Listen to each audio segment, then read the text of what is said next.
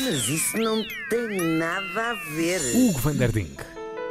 Pois é, esta semana vamos falar do tempo. Mas como eu não tenho aqui muito tempo, vai ser assim uma coisa em pouco tempo.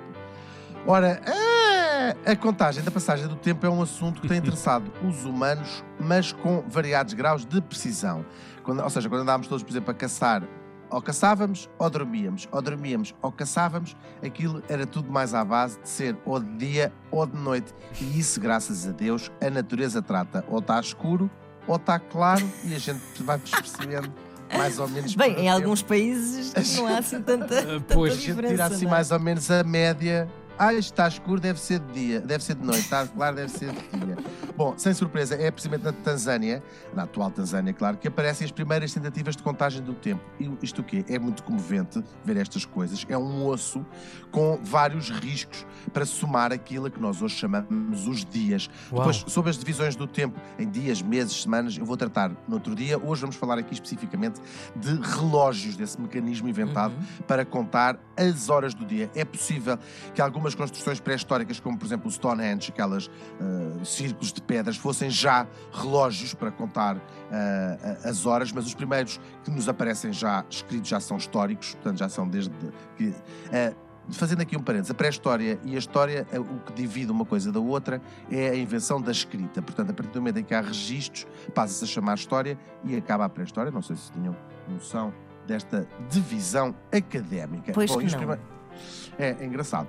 Uhum. Depois, os- a história, no fundo, é, é registar o que está a acontecer e, portanto, é Claro, faz sentido. Faz tudo, faz este- sentido, obviamente. separa estas duas coisas, exatamente. E, portanto, os primeiros que nos aparecem já registados aparecem-nos no Egito e são na forma de relógios de sol e são também os egípcios, os egípcios, os primeiros a dividir o dia em 12 unidades. Quanto maior fosse o objeto onde o sol batia, mais preciso era o relógio, ou seja, quanto mais fina for a sombra, mais divisões consegue fazer dentro do intervalo das tais, das tais 12 unidades. E foi por isso que eles construíam aqueles grandes obeliscos que nós conhecemos Ah, no Egito, exatamente, eram relógios de sol que depois eles viam, ah, olha, estou um bocadinho atrasado, olha, vou chegar. Opa, Isso mandavam eles desde- por SMS, mas era, uma, era gravado num calhau que eles depois atiravam à pessoa. Estou aqui há três calhaus à tua espera, pá, és mesmo porca, não respeitas ninguém. Se calhar ficaste no sofá a fumar cigarros e eu aqui. Bom, depois os gregos e os romanos adotaram também este sistema do obelisco, mas introduzem uma revolução, que são os relógios de água, também chamadas as clepsidras, eh, e que basicamente são, olha, duas bilhas, podiam não ser bilhas, não é? mas são dois contentores com água, em que a água vai passando de um para o outro a um ritmo constante. Pensava que era com para- sidra. Não, também dá, qualquer líquido, de facto. E vocês dizem assim, mas isso é uma revolução porquê? É uma revolução porque deixou de se depender da luz do sol, ou seja, eles funcionavam quer em dias encobertos, que isto no Egito era uma chatice. No Egito Ah, também não há claro. dias encobertos. Claro. Exatamente. Mas, por exemplo, marcavas o encontro à noite no Egito, está quieto. Está quieto, ninguém, ninguém se encontrava. Ah, então disseste na esfinge, estou aqui na Mas foi na, foi, esfinge. foi na outra, é na outra. Era na outra. Bom, e eh, com este relógios de água, deixa de podem, o tempo passa a ser contado também à noite, que parecendo que não, já é uma coisa muito simpática. Vão também imaginar as- os festivais da altura. Daqui a 5 minutos vamos encontrar-nos ali do lado esquerdo da Acrópole. É 5 litros, daqui a 5 litros. Encontra- Daqui Até, a 5 litros, exato. Bom, eh, eh, este tipo de, de- de- relógios também era usado, não só água, também relógios de areia, que aliás são usados até hoje, as ampulhetas.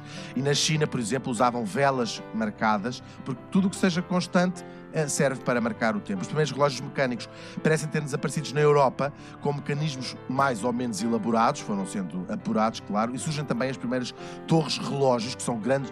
Existe alguma, algumas muito interessantes em Veneza, que talvez seja a mais famosa, existe. São, são grandes relógios, no fundo, em, em torres, que davam. eh, não tinham ponteiros ainda, nem sequer tinham eh, face, tinham apenas sinos que tocavam de hora a hora, depois também foram sendo divididos eh, até aos quartos de hora, eh, e que serviam basicamente para dizer: olha, filho, está na hora de rezar. É já só no século XVII que se inventam os relógios de pêndulo, que são inspiradas nas descobertas de Galileu, que é também uma velocidade constante. Estes relógios vão sendo cada vez mais pequenos até caberem dentro de uma caixa de madeira e servirem para pendurar na parede. Depois, com a invenção da mola em espiral, eles começam também a poder ser portáteis e passam também a ter ponteiros, primeiro das horas e depois, em 1577, é inventado no Japão o ponteiro dos minutos.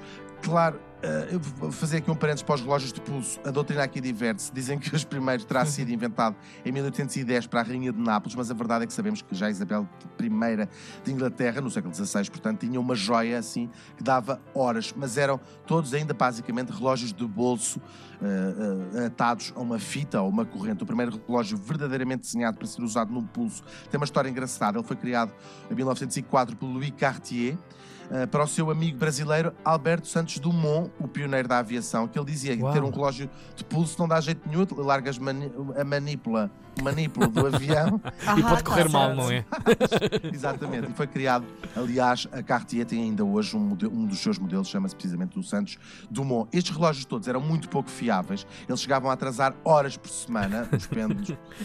É verdade. Então, à medida que a vida foi passando do campo para a cidade, era preciso uma forma cada vez mais exata de medir as horas, porque realmente no campo é, praticamente as horas não, não, interessavam grandemente, mas nas cidades, com os horários e depois também com, as, com os transportes, foi, uh, os comboios, etc., foi preciso uh, uh, o tempo ser cada vez contado em, em, unidades mais pequenas. Nos anos 30 surge o quartzo, que é o que é um mecanismo de ressonância num cristal, uhum. no caso o quartzo, que vai criar um sinal elétrico cuja frequência é constante. E os relógios tornam-se assim mais baratos e também mais ubíquos, toda a gente passa a usar relógio. Hoje em dia, toda a tecnologia que nós temos depende da contagem precisa do tempo, já não só das horas, já não só dos minutos, mas dos segundos e todas as suas muitas subdivisões. Sem essa precisão, nada funcionaria, desde as emissões de televisão até ao GPS. E é para isso que foram criados, ali depois de, de, de, começaram a ser criados no final da Segunda Guerra Mundial, os relógios atómicos que usam o espectro magnético dos, dos átomos,